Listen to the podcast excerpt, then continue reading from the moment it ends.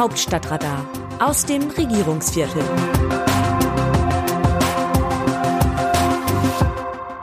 Merkel is back. Die Bundeskanzlerin außer Dienst kommt nach sechsmonatigem Schweigen zurück auf die Bühne. Sie hatte jene Pause eingelegt, die sie angekündigt hatte. Einfach mal ausschlafen nach 16 harten Jahren. Nun knüpft sie an ihre letzte große Rede an. Was also ist mein Land? Auftritt im Berliner Ensemble Großes Theater. Liebe Leserinnen, lieber Leser, es war nicht Berlin, es war nicht Deutschland, Ihr Land. Es war in Baltimore im US-Bundesstaat Maryland, wo Angela Merkel im Juli voriges Jahr, kurz vor ihrem 67. Geburtstag, Auskunft über ihre Pläne im Ruhestand gab. Die 1876 gegründete Johns Hopkins Universität, eine der besten Privathochschulen des Landes, verlieh der Bundeskanzlerin die Ehrendoktorwürde. Was sie denn mache, wenn sie im Herbst ihr Amt nach 16 Jahren abgebe, wurde sie gefragt. Schließlich hatte sie ein weiteres politisches Amt längst ausgeschlossen. Ein Wechsel in die Wirtschaft kam für sie sowieso nie in Frage.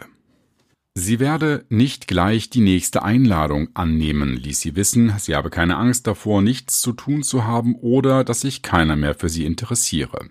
Sie wolle stattdessen eine Pause einlegen und nachdenken, für was sie sich eigentlich selbst so interessiert.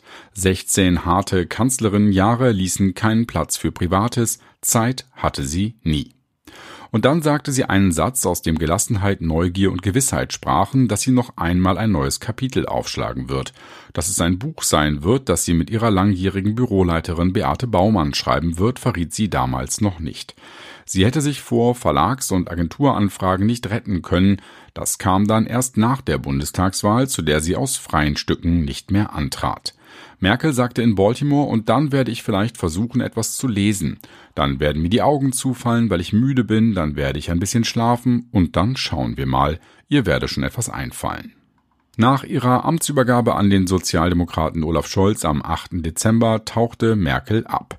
Viele Hochleistungssportler tun gut daran, nach ihrem Karriereende abzutrainieren. Eine Vollbremsung von 100 auf 0 gilt als gefährlich für Menschen, die jahrelang im kräftezehrenden Ausnahmezustand waren.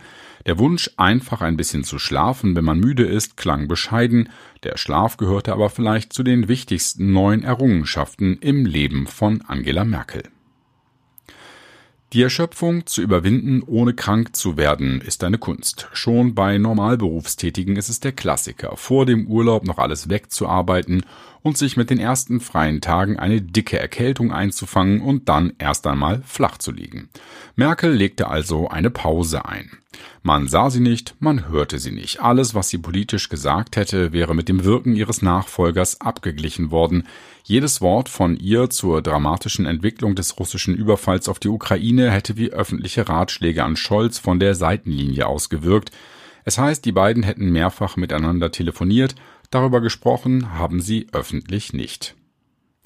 Es will sie jemand mal im Theater gesehen haben. Es gab Fotos aus Italien und sie war bei der Verleihung des Bundesverdienstkreuzes an den Schauspieler Ulrich Mattes.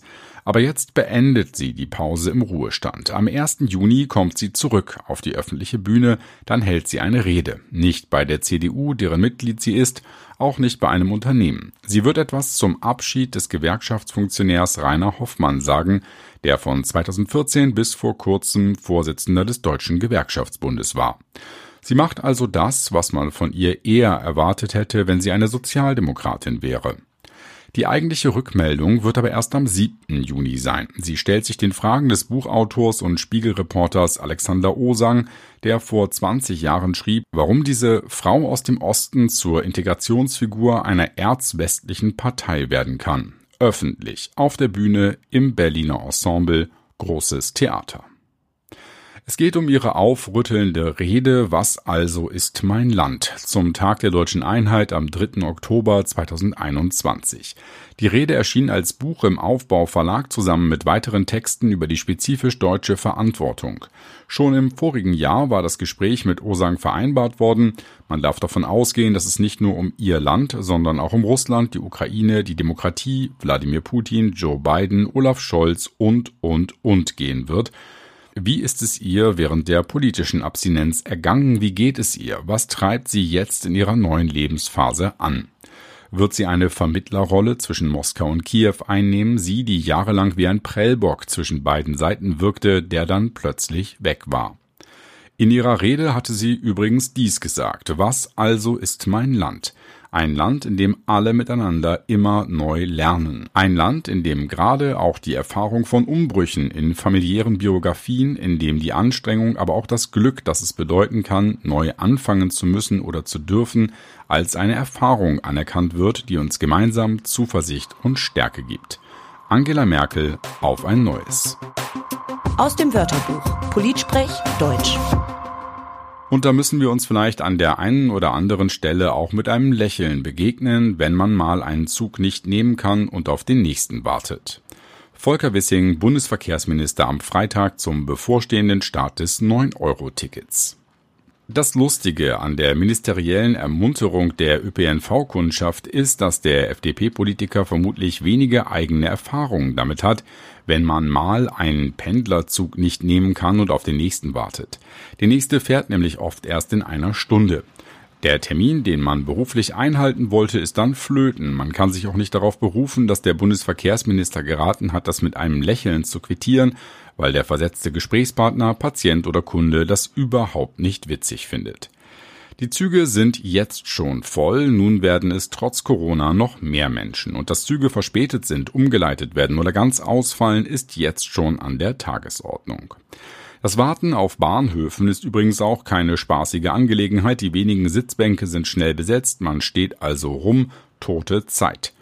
Dann kommen die Gedanken, ob es nicht vielleicht schlauer von der Bundesregierung gewesen wäre, die 2,5 Milliarden Euro, die sie für das nur drei Monate geltende Angebot ausgibt, besser in den Ausbau des Nahverkehrs zu stecken. Was nützt mir das billige Ticket für die Bahn, die bei mir nicht fährt? Ein besseres Schienennetz, eine bessere Taktung würden die Chance auf einen Sitzplatz erhöhen und Zeit sparen. Das sind Gründe, warum Autofahrer und Fahrerinnen auf die Bahn umsteigen würden, nicht eine dreimonatige Billigphase, nach der die regulären Ticketpreise im Dezember wieder erhöht werden. Wie sehen die Leserinnen und Leser die Lage? An dieser Stelle geben wir Ihnen das Wort. Detlef Fuchs aus Seelze zu Scholz Spekulation über eine Ampelkoalition in NRW. Politiker im Allgemeinen und Scholz im Besonderen sind schon ein komisches Volk. Aus einem Verlust von fast fünf Prozentpunkten leitet er einen Regierungsauftrag ab. Wie ignorant darf man als Politiker gegenüber dem gemeinen Wahlvolk eigentlich sein? Die CDU hat fast drei Prozentpunkte zugelegt. Für mich ist das ein Regierungsauftrag, möglichst mit den Grünen zusammen. Aber in der SPD war Schönreden schon immer das, was sie am besten konnten. Norbert Böttcher aus Riedstadt zu den Stimmenverlusten von SPD und FDP bei der NRW-Wahl. Die Suche nach den Gründen der Stimmverluste bei der Wahl in NRW werden von den Altvorderen der Partei SPD und FDP leider nicht umfassend analysiert. Die FDP wurde auch wegen ihrer Corona-Politik abgestraft. Es ist zu befürchten, dass man trotz mehrfacher Impfung im Herbst wieder eingesperrt wird, da die ungeimpften den nächsten Lockdown verursachen und zu verantworten haben.